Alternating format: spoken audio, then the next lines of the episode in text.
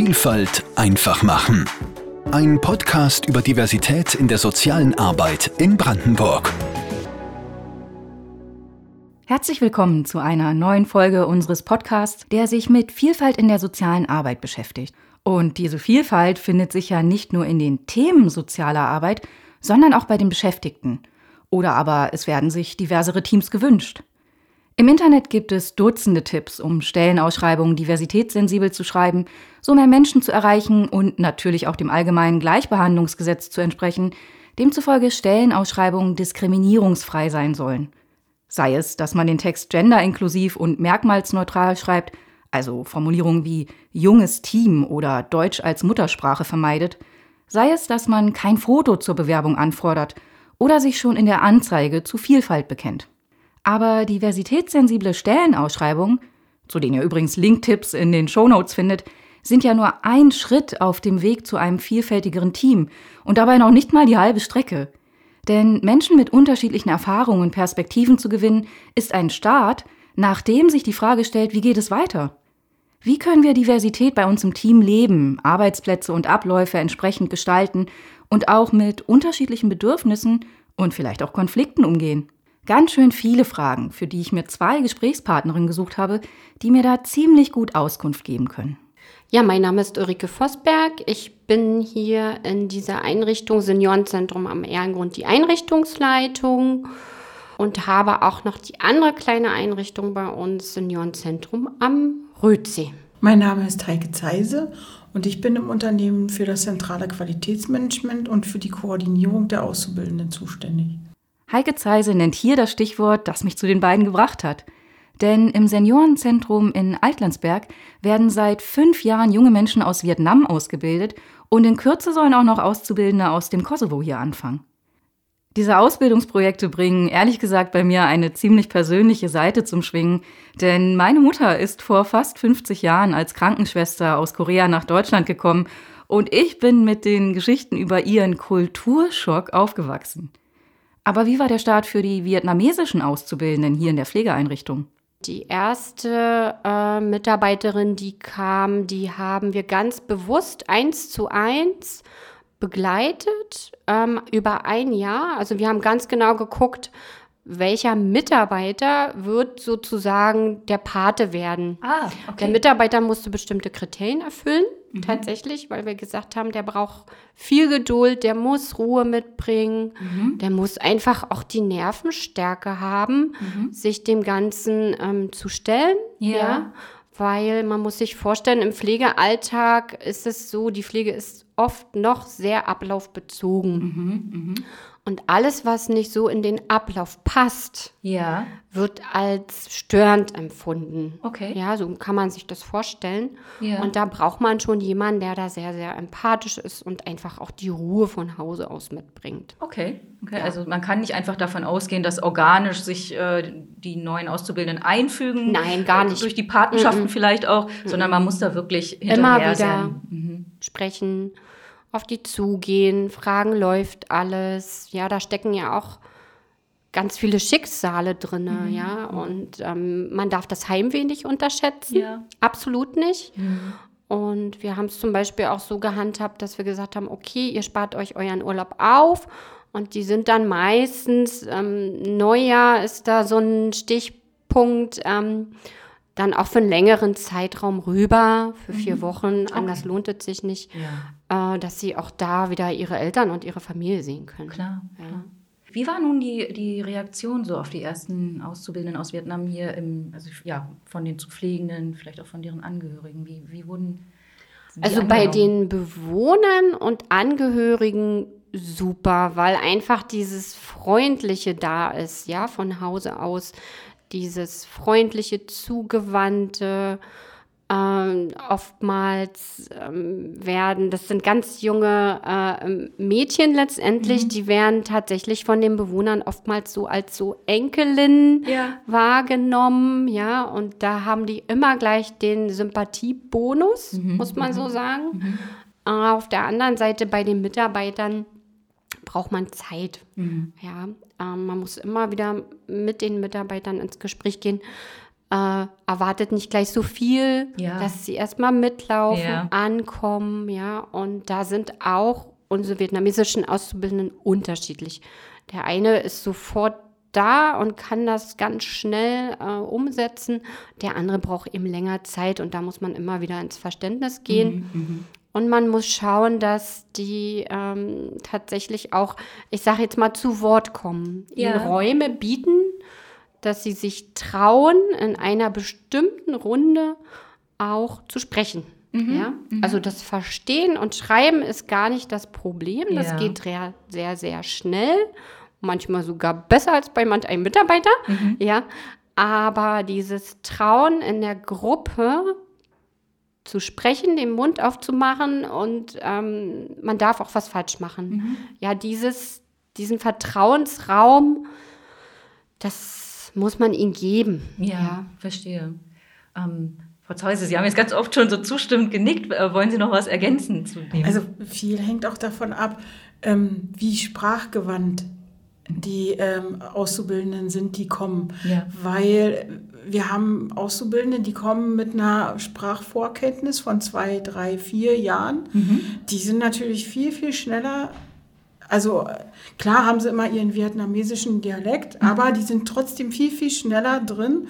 Auch im Team werden die viel, viel schneller akzeptiert, als wenn sie mit wenig Sprachkenntnissen Klar. kommen. Und was wir auch jetzt festgestellt haben, weil wir machen zusätzlich Sprachübungen mit, also einmal in der Woche kommen sie zur Sprachübung mit uns, ähm, dass es da halt wie auch bei uns die gibt, die talentiert sind und das Ja. sofort können und machen und tun. Ja. Und dann gibt es halt die, ähm, wo ähm, größere Schwierigkeiten sind, die sich nicht trauen, Mhm. die einfach äh, ja wahrscheinlich eher mathematisch äh, versiert Ja, sind und ja. dann eben nicht so sprachlich.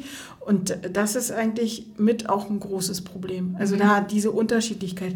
Und da müssen wir halt, da sind wir immer noch nach Lösungen suchen, wie wir ähm, die alle eben ein bisschen so unterstützen, dass sie die Unterstützung kriegen, die sie brauchen. ja. Und, ähm, und die helfen sich auch gegenseitig. Also die vietnamesischen Auszubildenden, die jetzt schon ihren Abschluss haben, die bei uns arbeiten, also in- wirklich voll integriert sind, die helfen jetzt den Auszubildenden, die jetzt kommen. Ja. Und das ist richtig toll. Also das, da merkt man, da freuen die sich, weil die wissen, da ist jemand, der kann meine Sprache und wenn ich nicht das verstehe, was ich verstehen muss, dann kann ich sozusagen in meiner Sprache die Übersetzung kriegen. ja, verstehe. Das ist äh, Ja. wirklich sehr hilfreich. Je länger ich mit Ulrike Vosberg und Heike Zeise spreche, umso mehr merke ich, dass es den beiden natürlich auch, aber eben nicht nur darum geht, einen möglichen künftigen Fachkräftemangel zu verhindern. Die beiden bringen immer wieder zum Ausdruck, wie wichtig es ihnen ist, ein Team zu schaffen, von dem die vietnamesischen Auszubildenden möglichst schnell ein selbstverständlicher Teil werden. Doch wie gelingt das?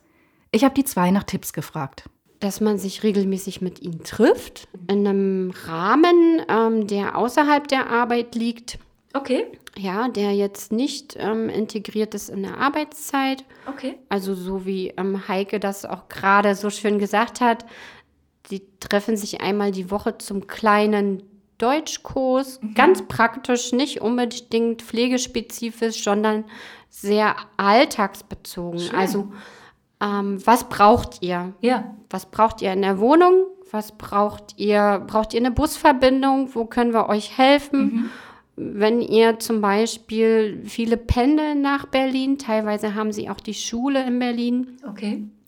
und ähm, der Bus fährt hier nicht alle Nase lang raus sozusagen, dass wir da gucken, ähm, was brauchen die auf dem Weg vielleicht auch. Also wir hatten schon überlegt, mit dem E-Roller zu agieren oder mal so ein Mietauto, ne? So, so alles, was man so aus, aus dem Groß-Berliner Raum kennt. Warum soll man das nicht hier auch nutzen? Ja. Ja. In den Kursen, die wir, also ja, wir nennen es Kurse, aber in dieser Gruppe, wo wir uns da treffen, da geht es wirklich, da wird auch mal gefragt, wo kommst du her? Wie, wie sieht es da aus? Bist du vom Land? Bist du von der Stadt? Wie, wie, äh, was esst ihr gerne? Was trinkt ihr gerne? Was, also so richtig, äh, wirklich, dass man sie kennenlernt. Und dann öffnen sie sich auch langsam und geben Preis, was sie so an Sachen brauchen, was, was sie benötigen. Also, dass man sich erstmal wirklich auf einem kurzen Weg kennenlernt Und dann werden sie auch offener. Ich habe die beiden auch gefragt, ob sie mit Blick auf die Erfahrungen der vergangenen fünf Jahre Dinge heute anders machen würden. Ja, Zum Beispiel? tatsächlich. Ähm, das, was wir jetzt vom Prinzip her schon begonnen haben, ja, äh, mit Heike und der Struktur. Also diesen festen Termin einmal die Woche, dass alle Auszubildenden zusammenkommen, das sollte man von Anfang an tun. Und dann alle Auszubildenden, also wirklich alle, alle oder? Ähm, Die vietnamesischen. Nur die, okay. Nur die vietnamesischen erstmal, um einfach dieses, ähm, diese Mauer so ein bisschen aufzubrechen und denen einen Vertrauensraum zu geben. Okay, so einen geschützten Raum. So einen quasi. geschützten Raum, dass sie wissen, okay, da sind, ob ich das jetzt bin als Person oder Heike, die können wir ansprechen. Das sind unsere Vertrauenspersonen neben unseren Paten, sodass man das auf mehrere Schultern ähm, trägt. Ja, Ja. weil umso mehr Ansprechpartner die haben, umso schneller trauen sie sich auch Sachen. Genau, das ähm, hatten wir zum Anfang nicht so. Okay, ja. Tatsächlich, das haben wir jetzt seit einem Dreivierteljahr, Jahr circa begonnen. Und das fruchtet nochmal ganz anders. Schön. Und auch dieses ganz praktische Leben, ja, diese fernab von, von der Arbeitswelt, sondern wirklich ganz praktisch, ganz einfach zu fragen, was, was brauchst du gerade? Ja, ja. ja. Und die Auszubildenden kommen dann auch mit den Problemen, die in der Schule sind, wo sie sagen, ich komme, also an der Stelle habe ich es nicht verstanden, können wir das nochmal wiederholen. Das Ja. war zu Anfang, das musste auch wachsen, das war zu Anfang auch nicht so. Und das hat sich entwickelt. Ja. Also und da ist es ja gut, dass wir unterstützen können, weil desto besser kriegen wir sie durch die Prüfung, weil das ist ja sozusagen das Ziel, dass sie irgendwann Fachkräfte oder Pflegeassistenten sind und ähm, uns unterstützen. Eine zentrale Rolle für das Ankommen im Team scheinen die Patinnen und Paten zu spielen, die den neuen Mitarbeitenden zu Beginn an die Seite gestellt werden. Ein Konzept, das sicherlich auch fernab von Auszubildenden mit ausländischer Herkunft überlegenswert wäre. Ulrike Vosberg berichtet jedenfalls von guten Erfahrungen damit. Ja, also bei der Einarbeitung ähm, hat sich dieses Patenprinzip, egal ob der jetzt die Muttersprache spricht, ja oder nein, sehr bewährt. Ja, dass man wirklich sagt, die laufen jetzt mit, wenn sie bei uns sind. Und da sollte man auch wirklich gucken, welcher Mitarbeiter aus den eigenen Reihen traut sich das auch zu? Ja. Wer ist auch dafür offen?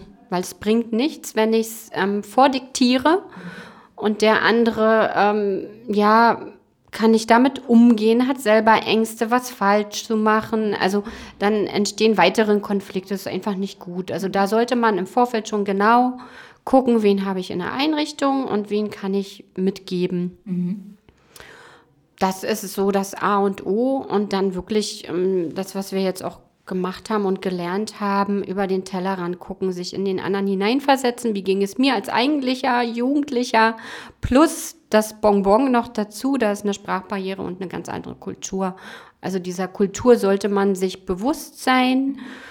Was heißt das? Ja, wen bekomme ich da? Aus welchem Kulturkreis? Ähm, ja, und regelmäßiges Zusammensetzen in, in ähm, strikten Terminen. Und was, was auch wichtig ist, ist immer im regen also Austausch mit den Mitarbeitern, mit den vorhandenen Mitarbeitern, Ja. um die Ängste zu nehmen, um äh, schon vorzuinformieren, da kommt wieder ein neuer Mitarbeiter, der kommt aus dem und dem Land, äh, bei den Sprachbarrieren helfen wir euch.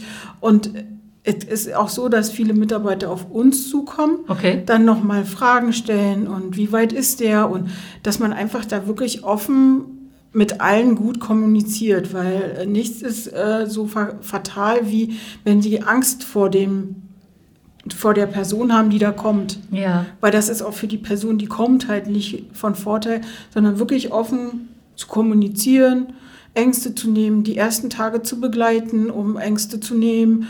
Und wenn die merken, das läuft ganz gut, dann kann man irgendwann sozusagen das abgeben und sagen, okay, jetzt läuft's. Ja. Und dann eben immer nur noch mal gucken, ob es weiterläuft, aber dass man halt wirklich zu Anfang gut begleitet. Also der Anfang ist ganz, ganz wichtig tatsächlich, weil das ist alles neu. Ja. Der setzt wahrscheinlich auch den Ton so für, ja, für alles weitere. ein Vertrauensverhältnis, was sich da aufbauen muss. Und wenn der Anfang schon schlecht läuft, sage ich mal, dann ist es immer sehr schwer, das wieder reinzuholen. Ja, glaube ich. Ein guter Anfang. Das ist für jeden und jede wichtig, wenn man eine neue Stelle anfängt. Und Herkunft ist ja auch nur ein Diversitätsfaktor von mehreren, wenn es um vielfältige Teams geht. Auch wenn man angesichts der Diskussionen um den Fachkräftemangel hierzulande manchmal den Eindruck bekommt, es sei der einzige. Tatsächlich aber ist auch die Belegschaft in den Seniorenzentren unter Ulrike Vosbergs Leitung in mehrerlei Hinsicht vielfältig. Also hier im Seniorenzentrum am Ehrengrund ist es ganz ähm, arg, ja, der Generationswandel, so will ich es mal nennen. Wir haben, wie gesagt, Mitarbeiter, die sind von Anfang an hier, die haben tatsächlich ihre Ausbildung auch hier gemacht. Ja, und dementsprechend ist der Blickwinkel ja auch so. Mhm. Ja, und dann kommen Mitarbeiter rein, die jünger sind, die ähm, bestimmte Sachen mit sich bringen, ähm, die früher nicht ganz so waren. Also wir nehmen ja mittlerweile auf Lebensumstände ganz viel Rücksicht. Das ähm, war vor 10 bis 15 Jahren, gab es diesen Punkt so nicht. Das hat ja. einfach auch was mit dem ähm, Fachkraftmangel oder Pflegekräftemangel an sich zu tun. Und auch da muss man immer wieder äh, auf Verständnis bauen und ähm, wieder zurückholen im Team. Tatsächlich. Ne? Dann äh, kommen da so Sachen, das verstehe ich nicht. Also ich muss ja auch meine drei Schichten machen.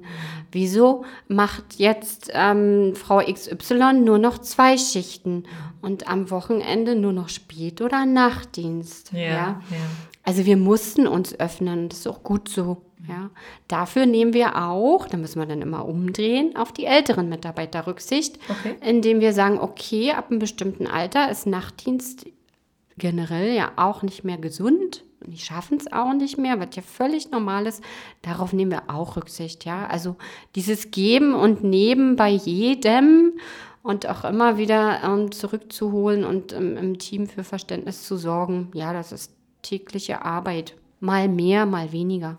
Aber das ist, glaube ich, ein wichtiger Punkt, den Sie gerade ansprechen, dass man nicht davon ausgehen kann, dass so, wir haben jetzt hier ein, ein sehr unterschiedliches Team, mit so, also unterschiedlich in verschiedenen ähm, Facetten. Und äh, ja, die mögen sich wahrscheinlich alle auch irgendwie, ähm, aber man kann nicht davon ausgehen, dass das so ein Selbstläufer ist, sondern da, da, muss man. Jeden Tag. Jeden Tag. Tatsächlich. Ich glaube, Sie haben da von Verständnisarbeit auch gesprochen. Ja, absolut. Ja, weil, na klar, die, die sehen in dem Moment sich, in ihrer Person, wie es ihnen geht, was ja normal ist. Ja, sehen wir ja alle als Mensch. Aber hier geht es ja um die Teamarbeit im Team. Ne? Das Team ist nur so gut, wie jeder Einzelne ist. Und ähm, wir hatten oder haben immer die große Vision, es wäre doch toll, wenn das Team es schafft, sich so offen zu begegnen, dass sich jeder in seiner Stärke und Schwäche schätzen kann. Ja, dass die älteren Mitarbeiter genauso respektiert und akzeptiert werden wie die alleinerziehende Mutter mit Kind. Ja. Das ist das große, große Ziel, was wir haben. Und das ist täglich Brot. Ja, ja. Und täglich Arbeit. Ja, und dann gibt es Tage, da klappt es gut. Und dann gibt es auch Tage, naja, da wartet man, dass der nächste Tag kommt. Das glaube ich überall so. ähm, jetzt ist Alter ist ja nur eine Kategorie. Es gibt ja auch noch andere Möglichkeiten. Ich glaube, Frau Zeise, Sie können da ganz gut ähm, was zu erzählen. Also ich, ich muss sagen, äh, mein Erlebnis ist wirklich, dass auch jemand mit einer Behinderung, also auch einer Gehbehinderung, ganz schnell integriert wird. Also es ist wirklich toll in dem Unternehmen hier, dass, dass jeder so genommen wird, wie er ist und halt darauf geachtet wird, dass die Fähigkeit, die ich halt nicht habe, dass die kein Problem ist. Aber ansonsten bin ich voll drin. Also das äh, ist total toll. Da muss ich echt sagen, Danke. Ja, das hat was auch mit unserem Leitbild zu tun. Also wir sitzen ja unter dem Dach des Paritäter zum einen und auf der anderen Seite haben wir seit, ach, ich weiß gar nicht mehr, wie viele Jahren im Leitungsteam haben wir uns ein Führungsleitbild erarbeitet. Ja. Mit bestimmten ähm, Punkten, die uns wichtig sind in der Führung, wie wir führen möchten, ähm, wie wir mit Menschen umgehen und welches Menschenbild wir letztendlich auch vertreten. Okay.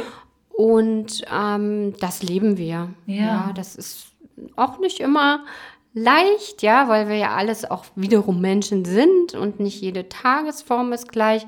Aber das hilft uns im Alltag als, ja, als wie so eine kleine Checkliste. War ich jetzt wirklich wertfrei?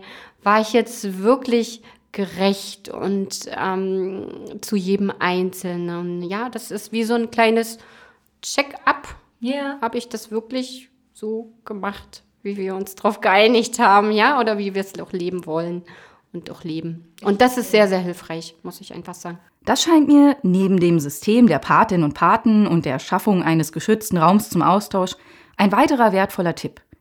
Die gemeinsame Diskussion und Entwicklung eines Führungsleitbildes neben dem allgemeinen Leitbild der Organisation.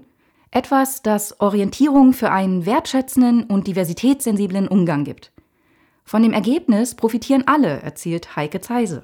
Und das Tolle an dieser Vielfältigkeit, die wir haben, ist, dass wir die auch in der Arbeit umsetzen. Also es ist nicht so, dass jeder nur guckt, ich habe hier so meinen kleinen Bereich und den mache ich, sondern jeder guckt über den Tellerrand, also nicht jeder, aber 99 Prozent gucken über den Tellerrand und äh, gucken, ah, derjenige hat jetzt ein Problem, dann gehe ich dahin und helfe dem. Und wir sind untereinander halt, also auch gerade im Leitungsteam, dass wir uns untereinander helfen, dass wir uns anrufen, dass wir uns mit Problemen, also sozusagen gegenseitig besprechen und dann Lösungen finden. Und für unsere Bewohner ist es eh toll, muss ich ehrlich sagen, und Klienten, weil die auch die Vielfältigkeit der Personen kennenlernen. Und dadurch ist es hier am Vormittag Wusel, Wusel, viel unterwegs, alle sind aktiv, jeder guckt, wo der andere ist und macht und tut und nachmittags auch und dann wird gemeinsam gesungen oder dann wird gemeinsam irgendwas gespielt oder da kümmert sich der eine Bewohner um den anderen Bewohner. Also es ist nicht so, dass weil das kenne ich auch aus anderen Einrichtungen, dass da wirklich jeder nur so für sich und sitzt und macht diese Vielfältigkeit und diese übergreifende, was wir leben, leben die Mitarbeiter, leben die Bewohner und die kümmern sich umeinander. Und das ist toll zu sehen, dass das halt wirklich, dass das wirklich so wahr ist. Der Kopf, also der, der Fischding vom Kopf, das heißt, dadurch, dass wir hier nicht unbedingt stinken, geht das sozusagen weiter bis an die Schwanzspitze sozusagen. Und alle sind miteinander. Und das ist halt das Tolle. Und äh, ich denke mal, wenn wir noch mehr Integration schaffen bei unseren Mitarbeitern, die eine andere Kultur mitbringen, sei es aus Halle, aus Bayern, aus Vietnam, dann, dann Ja, die halt, Dialekte. Ja. ja, sind schon manchmal. Ja, dann, ja. dann ist das halt, da fühlen sich dann alle wohl. Und das ist das, glaube ich, was das Geheimnis ausmacht. Ein Geheimnis, das, so habe ich es jedenfalls aus dem Gespräch mitgenommen, vor allem eine Frage der Wertschätzung und Offenheit ist. Von Ulrike Vosberg und Heike Zeiser habe ich gelernt, dass es eben nicht reicht, ein vielfältiges Team zusammenzustellen und der Rest regelt sich von selbst. Wichtig ist der regelmäßige Austausch, der Respekt vor Grenzen und Ängsten und immer wieder anzuerkennen, dass Bedürfnisse unterschiedlich sind und sich damit auseinanderzusetzen. Im direkten Gespräch, durch die Hilfe von Patinnen und Paten, durch die Schaffung geschützter Räume und durch das Vorleben entsprechender Leitlinien. Geschichten werden geprägt durch die Perspektive, aus der heraus sie erzählt werden. Die Erfahrungen des Seniorenzentrums am Erlengrund mit Diversität in Teams wurden von Ulrike Vosberg und Heike Zeise und damit aus der Sicht von zwei in Deutschland geborenen und hier sozialisierten Frauen erzählt. Beide arbeiten schon längere Zeit in ihrer Organisation, gestalten in ihren Leitungsfunktionen viele Rahmenbedingungen aktiv und übernehmen Verantwortung. Welche Geschichten würden Menschen mit einer anderen Herkunft und anderen Positionierungen in der Gesellschaft und den Organisationen erzählen? Wie würden sie sich ergänzen? Wo würden sie sich vielleicht auch unterscheiden? Diese Fragen haben wir uns gestellt und werden Ihnen in einer weiteren Folge zu Diversität in Teams nachgehen.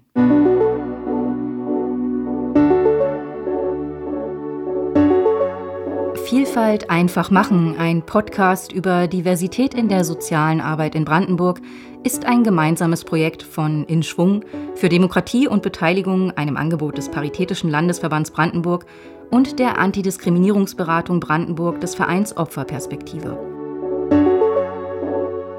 Übrigens, die Antidiskriminierungsberatung bietet Workshops und Beratung zur diversitätsorientierten Organisationsentwicklung an. Weitere Informationen in den Show Notes und auf www.vielfalteinfachmachen.de.